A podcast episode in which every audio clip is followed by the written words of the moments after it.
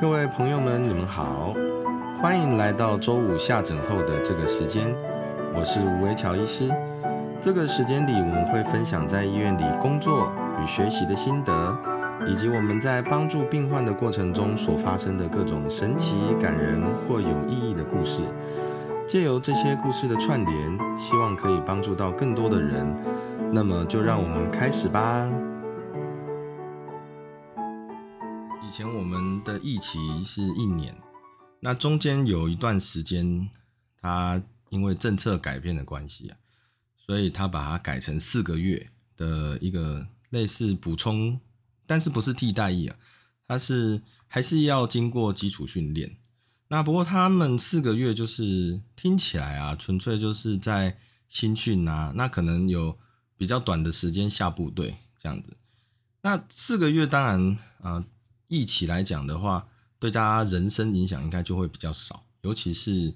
啊，你医学院毕业的时候啊，其实很很急着就想要去找一间医院来训练嘛。那我们一般都是六月啊，像我们是六月啊结束啊，那其实就马上就毕业典礼了。那毕业典礼之后呢，紧接着就是国考啊，国考。那国考七月。可能结束之后，那马上啊放很快放榜，那医师执照就拿到了。那如果是要当兵的人呢？好像我们之前要当兵的话，可能就是八月九月啊就要等着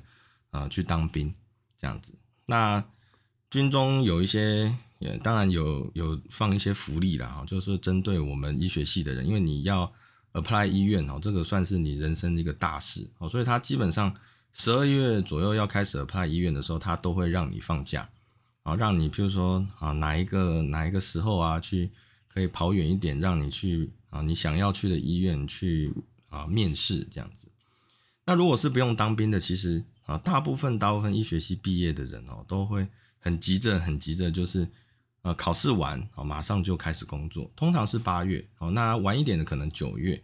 其实很少超过十月的。所以很多学会的这个啊规定，通常都是你只要。你只要能够在十月之前进到啊医院训练哦，那你的你就会是算应届嘛啊，你就是算啊，比如说八九月开始的这一批，那甚至有一些人希望就是说我我更早一点啊，比如说我我就有一个同学很特别，他是啊先他想要啊七月就就进到医院训练，所以他的前一年的啊当兵的话，他就想要呃六月就开始嘛哦，所以等于是说你可能 intern 结束，你马上就。就去新训了，所以他是用他就没有考医官哦，他他就是直接抽这个抽应该是抽兵役哦，那抽这个名额，那他抽了之后哦，那马上入伍，然后那就经过成功岭啊新训啊哦，然后下了部队，那一年之后哦很顺利的在六月退伍，然后他七月一号就直接在台大医院就上班了。我不是这样啊，那我还甚至是有一点有一点点底类的状况，那。啊，我们医学系其实毕业的时候啊，毕业前的时候其实是可以考一个叫做医官哦。那所以你下呃进到呃部队的时候，他就是一个医官的身份。那医官的话，他就不是进到成功岭新训他是去啊林口卫校啊，在应该是对，就是在长庚，其实是在长庚医院附近的哦。他有一个啊卫生学校，那你进到里面就当做医官的新训。那其实他在里面的课程很多都很很很单纯呐，跟你在医学院里面上的课基本上就是再简单一点。他可能也是会请一些教官啊，请一些相关知识跟你讲一些像是呃急难救助哦，大量伤患啊。那当然那时候也很有很特别的、很有特色的一件事情就是。那顺便拿到了一个戒烟医师的这个执照，那当然这个执照现在我也不知道放到哪里去了，但偶偶尔有这种出到外面去，其实也不是体育课，可能就是呃教你怎么样去带部队啊，怎么样喊这个立正、稍息、敬礼之类的这种状况。那因为我这个个性，其实坦白讲啊，要要要叫我喊口令是很困难，我这非常非常内向的一个人哦。所以其实，在训练这个过程中，非常非常痛苦，不太能够忍受，就是说有一个有一个团体，好把你束缚着，哦，那要你每天早上六点起床，那变成是说，因为我每天早上要上厕所，所以我五点多就得自己醒过来。那你当时状况，我不知道为什么，甚至我可以不用设闹钟，五点半我直接醒来，看到很多人在厕所，其实就已经啊在排队了。那我们就五点半起来上完厕所，然后六点 OK 准时起床的时间。那我们我那时候参加一个叫做打饭班然后就是负责帮大家啊拿这个餐点，就很像那个大家看日剧的话，会看到那个日本呃小学生然后戴着黄色的帽子，哎穿着围兜兜哦，那去去推这个饭桶汤桶这样子。哦，这个如果大家有看蜡笔小新，可能有看过。我们那时候打饭班其实有就有点类似像这样，就是。呃，今天你早餐，所以打饭班其实呃好像是说很辛苦，但是实际上它就是有很多呃你看不到的福利是这样。你不但可以就是说有一些集合的时间你可以不用去，那甚至有些课，比如比如说要接近吃中餐了，某些课其实你就可以先离开。那在这个在这个枯燥的这军旅生活之中，我想是开小差是一件非常值得庆幸的一件事情。所以我们有一群人就参加打饭班这样子，哦，那我们就照三餐哦去推这个汤桶饭桶哦来给大家哦来打饭啊，其实不是我们煮的，那但是我们其实也会接触到一些那厨房就是伙房嘛哦，那他们其实有另外一个另外一个叫做伙伙房兵哦，就是等于是伙伙房里面就等厨房里面其实他也是啊军营的人呐。啊，啊他也是当兵的，也有义务役，啊，当然也有志愿役这样子，那就会看到他们那些。那当然，这个在卫校看到他们厨房煮这些菜啊，哦，这些啊，非常可以说是非常有创意的这个煮法啊。事实上，三十分钟今天是讲不完的啊。今天主题也不是要讲这个，所以我们之后如果有有人有兴趣的话，再讲这个如何创意料理一个烤鸡翅。啊，我想你这这已经称不上所谓是有胃口或没胃口的问题了。哦，那当然这个就是当时打饭班的状况。哎，我下了部队之后，有一我就跟一个算是志愿役的医务室搭档。那这个医务室很特别，为什么说它很特别？大部分的医务室哦，其实并不是医疗专业。那这个医务室他本身是护理师，而且他有待过医院，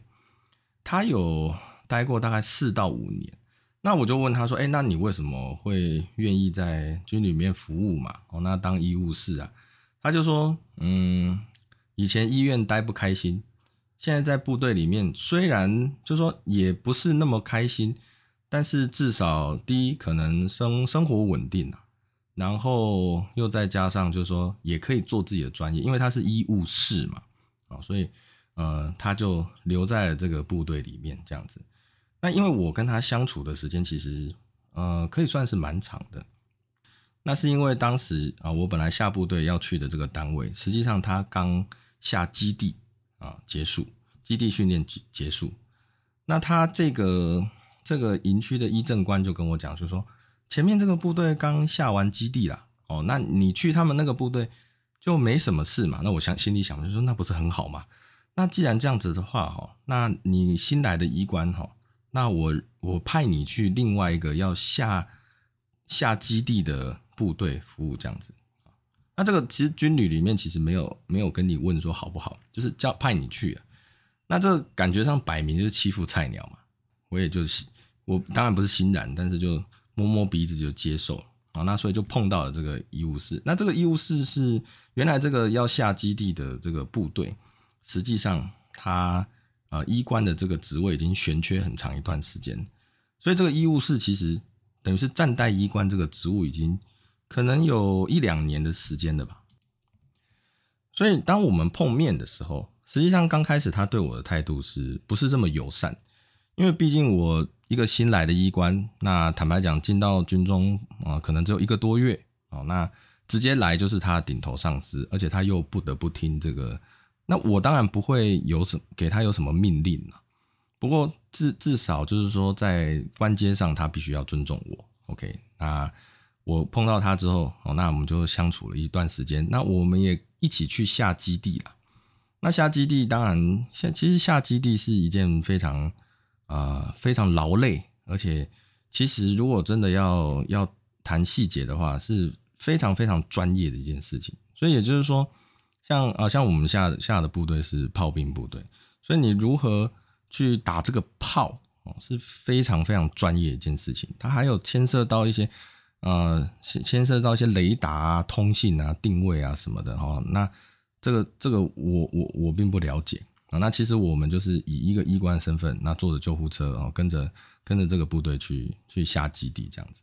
那这这个下基地其实下了蛮久的，可能有长达大概三四个月时间，中间还碰过寒流哦，那还碰到另外的同学，比如说碰到我那海军陆战队也是在里面当医官的同学。那当然，我这个同学本来体格就很好啦，哦，那所以跟着海军陆战队下基地，我想他一定是没有问题。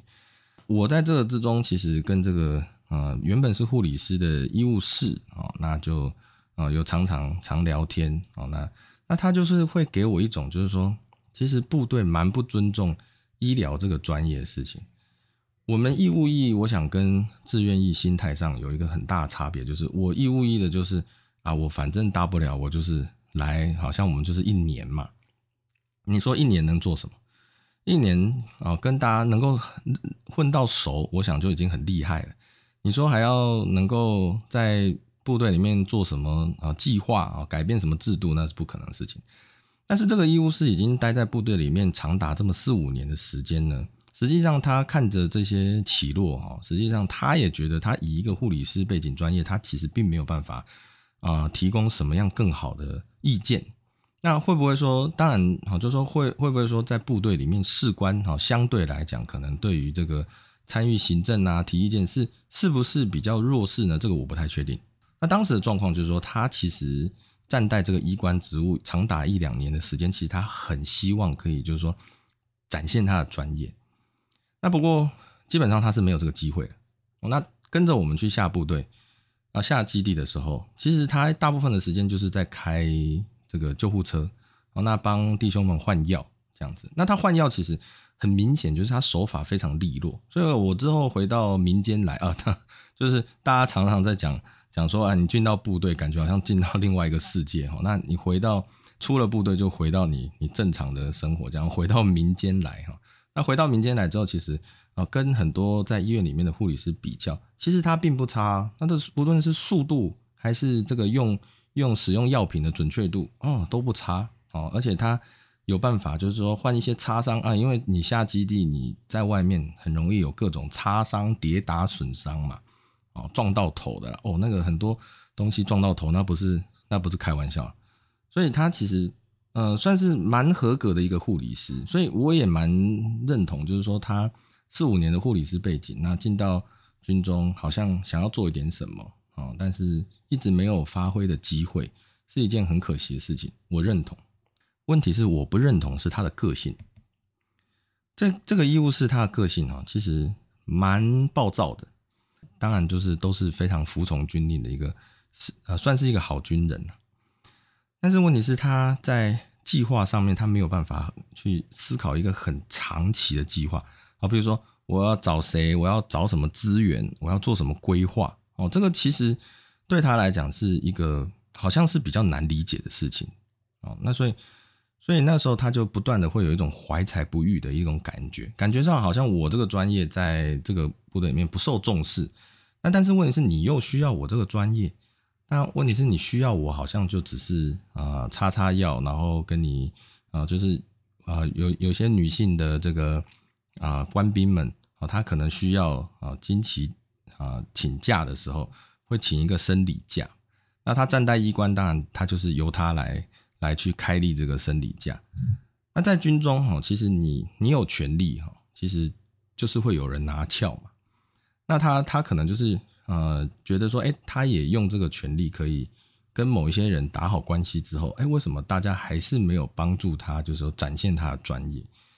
所以这个整件事情其实没有说，我整件事情很认同，就是说这个是一个蛮可惜的一个状况。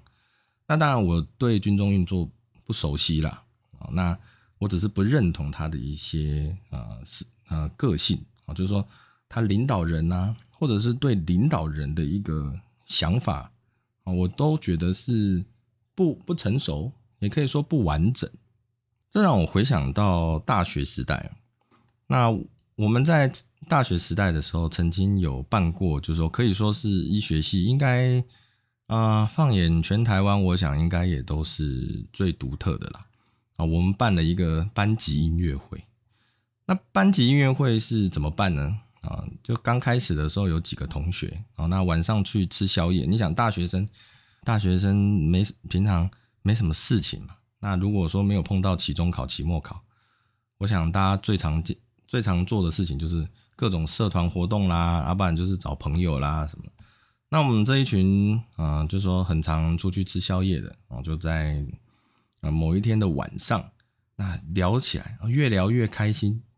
突然就在想说，哎，我们也要来展现一下我们医学人文的这个气质哦。我现在现在想起来，我突然觉得是当时怎么会有这种想法？真的实在是，我觉得可能跟跟是不是因为成功大学医学系啊，这是是我们创院这个黄坤元院长院长留下来。从你入学开始，就不断的灌输你各种，就是我们跟人家医学系不一样。我们呢，啊，就是说啊，什么前两年是当做叫做医育科，所以你们前两年都不要碰医学的东西。前两年，请你们尽量的去学各种通识，去学人文，去学艺术，去学医学人文。哎，所以我们真的有一个课程叫做医学人文。那这个医学人文其实讲的。到最后啊，就是老师在台上讲这么多，到底是什么啊？那我们这一群不知道发生什么事情，可能脑筋接错了，就突然说啊，那那我们也来展现起一下什么叫做医学人文，我们很有人文呐。那当然你也知道，这成大有很多都是推甄上来的同学。那我们推甄推甄同学，啊，这成大的推甄同学，我想还还好啦，不是说非常夸张啊。我有曾经参加过阳明。啊，现在叫做阳交大学，呃，就就阳明交通大学，哎，还是是交通阳明大学，哦，好，没没没关系，反正当时叫做阳明阳明医学系的的申请入学啊，阳明医学系申请入学，他申请入学的时候，我想大家可能就想说，哎，就是笔试嘛，面试嘛，OK，笔试很正常我们就考考试，然后就结束了，那面试就哇，面试这个场面就大了。这个面试的时候是这样，就有人穿着直排轮，有人拿着小提琴、大提琴啊、中提琴，什么提琴都有哦，有长笛、短笛，什么各色笛，还有人搬钢琴的，然后还有用这个，到底哎是不是有人转飞盘的？啊，反正就是无所不用其极展现自己的不是医学的各种技能。那当时可能就是说啊，就是说也是。医学系的老师们吧，可能也是希望，就是说啊，就是这些未来医师们哦，其实应该是要多增加一点这种人文素养哦。所以，呃，无论是在教育还是考试上，可能就是朝这个方向开始在发展。那成，我想成大这个中毒是最深的，所以那当时那个晚上，那一群同学就啊讨论半天，就说好，那我们来办一个班级音乐会。那至于你问我班级音乐会跟医学人文有没有关系？我想在当时的那一群年轻人的脑中，我想是没有任何这个啊 critic 才出现的。那反正他们就办了这个办哈，其实办一场音乐会，其实讲起来是很简单呐，其实就是把人找一找哦。那你你表演什么乐器，谁表演什么乐器，然后你就。那一一个节目就排出来嘛，那你也知道，就是你像刚刚那个杨敏的申请阵仗，我想成大的应该不会差啦。哦，所以你一下子要排到十个、二十个节目，哦，那整场比如说你要持续一个半小时还是两个小时，其实非常简单。那所以，所以我们很快这个节目嘛，是？谁做什么谁做就找齐了。但是问题是一个办一场活动其实有一个有一个部分非常重要。后勤管理，什么是后勤管理呢？举一个非常简单的例子，那大家如果大学时代都有参加过什么叫做迎新宿营啊？哦，其实这个就是典型的最需要后勤管理的一个活动。你需不需要准备矿泉水？矿泉水要给谁？什么时候要去买呢？买要需要多少钱？买了之后放在哪里才能储藏？什么时间点要送到哪里？这个这就是一个非常典型的后勤管理。那你说一个音乐会需要什么后勤管理？要，他需要找资源，他需要有呃票，要不要卖票？好，如果不要卖票，座位要怎么分呢？座位要怎么让大家都能够开心呢？好了，再来了，你今天节目谁要在前面，谁要在后面？那嗯嗯每一个节目其实它用的乐器不同之外，那它的收音设备、它的调音设备啊，要怎么样去运用呢？那我的现场音效哦，要怎么管理？这个其实都是非常非常，其实算是非常专业的学问。那我们当时那一群年轻人，其实凭借着就是说啊，常常在办一些乱七八糟活动的经验，所以其实就在大一的大概中间的时候，就把这个音乐会，反正就是呃闷着头就直接把它办起来。哦，那办完了之后，当然大家都很开呃很开心啊。那我是非常失落，因为我身为一个身为一个。可能算是前无古人后无来者的一个医学系班级音乐会的总招呢，其实感到非常非常的失落了。因为这之中其实，嗯，其实我并没有把一个活动办成功了，然后大家很开心，没有错，当时的所有人其实都很开心，但是我一点都感觉不到那种开心的感觉。原因是因为在这之中，其实经受了太多太多那种，呃，有关人情的压力。比如说像开会啦，开会你觉得开得快好吗？其实开得快，有些人就觉得他没有充分表达意见，但问题是有些人觉得，那另外一批人的意见可能不是这么重要啊。所以说你开会开这么久有什么意义呢？像我们以前常常办活动的，其实就会常知道说，一旦要一开会哦，有时候三个小时、四个小时。可是前半个最前面那一半时间很有可能在等谁，那有可能是在聊天，有可能在呃是在规划。可是问题是就在讨论一些好像不着边际的事情。所以呃等到我到比较啊，比如说已经蛮接近这个音乐会要开始的时候，有好几次会议我都是直接啊这个在在 BBS 哦，当时当当时好像比较流行 BBS，就是。在 BBS 上就是写好说到底开会要讲什么事情，然后可能谁要提供什么事情，什么事都把它写清楚。开会可能很快，二十分钟就结束了。等到结束了，就有人开始说：“啊啊，什么结束了啊？今天就这样了。”就是 你会你会有一种就是说，你做什么什么动作，其实总是会有人不满，不管怎么调整，一定会有人不满那种感觉。那等到做完了之后，其实我就有一种深深的感觉，就是，哎，这个带一群医学系的人做事情还真难。过了一段时间，那我自己也进到医院，然后接触了蛮多学长姐。因为那一场音乐会，其实学长姐有很多啊，算是回馈意见，就是说陆陆续续啊，等到我快毕业了，都还会有人给我回馈意见。他说。其实我最常听到的是说，哎，为什么你们办这个班级音乐会没有找老师跟学长沟通呢？那我那时候，其实我那时候是这样想，我就想说，我为什么要跟老师学长沟通？等我进到医院里之后，好，然后经过一段时间，那医院大家都知道，就是说是一个阶级比较分明的一个一个地方然后就是说你大概你是学弟的时候，你就是学弟，哦，就哪怕你是。哪怕你年纪其实已经不是学弟的年纪，你还是会被当学弟嘛，对不对？你一级一级慢慢升上去，其实你就会慢慢每一级每一级看到。那你再回过头去看的时候，我就会发现一个一件事情哦，就是说在医院里面这个单位哈，实际上他他就是一群哈，就说尤其是在台湾哦，他们可能就是说在高中啊，在国中、高中时代都是班上的这个啊，算佼佼者。哦，就是，也算是呃明星学生。那等到一旦进到医院，你把一群就是说原本都是独立作战的明星球员放在一起的时候，其实他们不一定会展现出这种啊，就是一加一大于二啊，一加一等于二。其实常常一加一会小于二的这种情形。也就是说，明星球员加明星球员，并不一定会成为明星队伍。这个是我这几年最大的一个心得。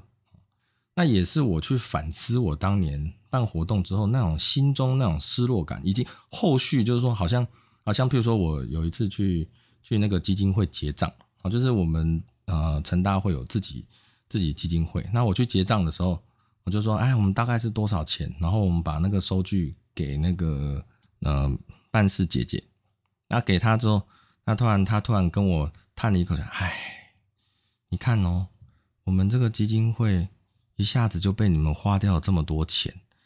然后那时候就心里面其实，其实我那时候心里面是蛮愤慨的。那当然我表面上就是啊，谢谢谢谢，不好意思，我就先走。心里面为什么会愤慨？我想说，我为为戏上做了这么多事情，哦，做了这么大的一个，你前无古人，后来是后无来者，这么有医学人文的这个动作，为什么我去基金会要钱的时候，是感觉上是一个低声下气，而且是做错事情的方式去？那这个就牵涉到，就是说，其实你在在这种啊一个阶级这么分明。然后啊，就是说上下观念这么这么强固的一个环境之中，在在生存的时候，其实就会发生这种状况。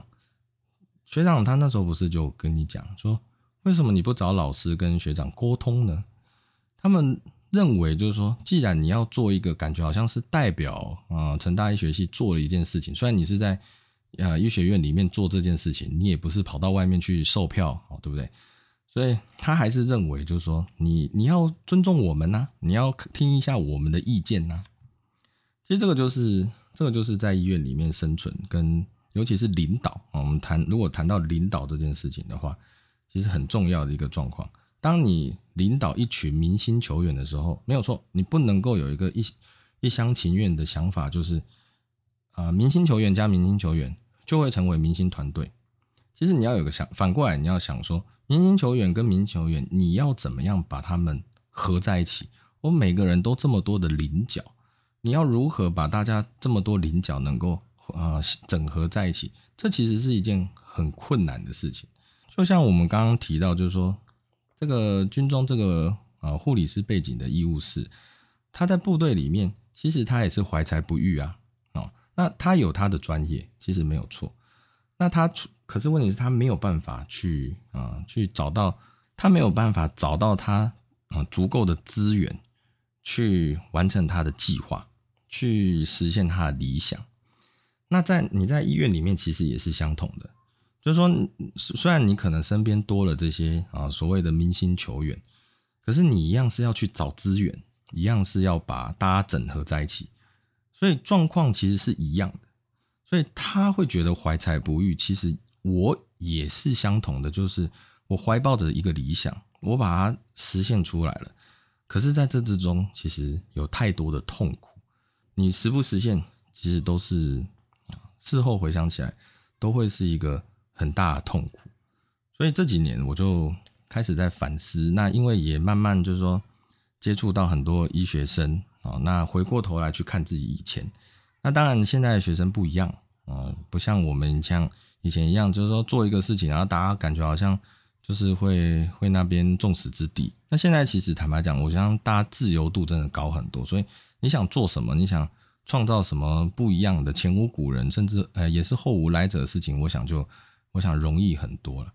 但是这个这之中，其实我得到一个一个一个很好的一个观念，就是授权。那既然你底下假设你要领导一群啊明星球员。那你知道他们各自有各自的才华，有各自的棱角的时候，其实你就不应该要强硬的把他们整合在一起，应该是去思考，就说谁适合做什么事情。那我觉得我跟那位医学是不医务是不一样的地方，就是在于说我有这个能力去看到啊，大家每一个人他的背后谁适合做什么事情。虽然过程很痛苦，那我也不是一个很会找资源的人，也就是说，我们是在一个没什么资源的状况之下去打这场仗。可是，至少你知道你眼前这个人，你要派他去做什么工作，或者是交付他什么任务。那我相信呐，我相信，就是说，像我这些同学们，他基本上在他人生的过程中，他们不可能不努力的，他们一定是啊，有自己有一个理想。好，然后他对着这个理想不断的前进，而且他紧抓不放的那种力量啊，一定是啊，一定是忍受了绝大的痛苦。所以，也就是说，这些人其实并不需要去教导，你只需要去分派任务就可以了。我们当我们整合一群啊，所谓明星球员的人，其实最好的领导方式就是提出一个大家都看得到的理想。那大家看得到这个理想之后，然后再依照每一个人不同的专长去分派任务。那等到分派完了之后，其实你就等着这件事情发生，这样就好了。那当然整合起来会，呃，总总和结果是成功还是失败，不一定。哦，其实每一件事情，你当你呃把它分派出去的时候，都有可能成功，当然也有可能失败。只是说这一些人的领导方式，他就必须要是授权形式，他不能够是啊你去教导他做什么事情。那领导者需要做什么呢？其实我认为领导者就是一个资源收集者，也就是说你要把自己当成一个平台哦，我在这个平台提供这个环境，提供这个环境，让让我这些明星球员进到我这个环境来好好打球。你只要能够发挥你平常的实力，其实这整个团队就有可能成功啊。现现在的领导者，我想就跟以前会不太一样。以前领导者可能就是说你自己要有很充分啊、非常缜密的规划，那可能甚至你要找对人啊、参谋啊这些。那我觉得现在就不是，现在就是说，可能我们我们都看得到，就是说身边其实不是缺人才，而是这些人才放不对地方。那领导者就应该要提供这些人才能够发挥他自己自己真正实力的这个环境。那所以因此，为什么会认为啊，领导者必须去承担资源收集的这个动作，这个就很就很合理。也就是说，我当时去在基金会啦，哈，就是说发生这些事情，其实根本就是一个非常非常合理的一个动作。你本来就应该要去承担那种压力的，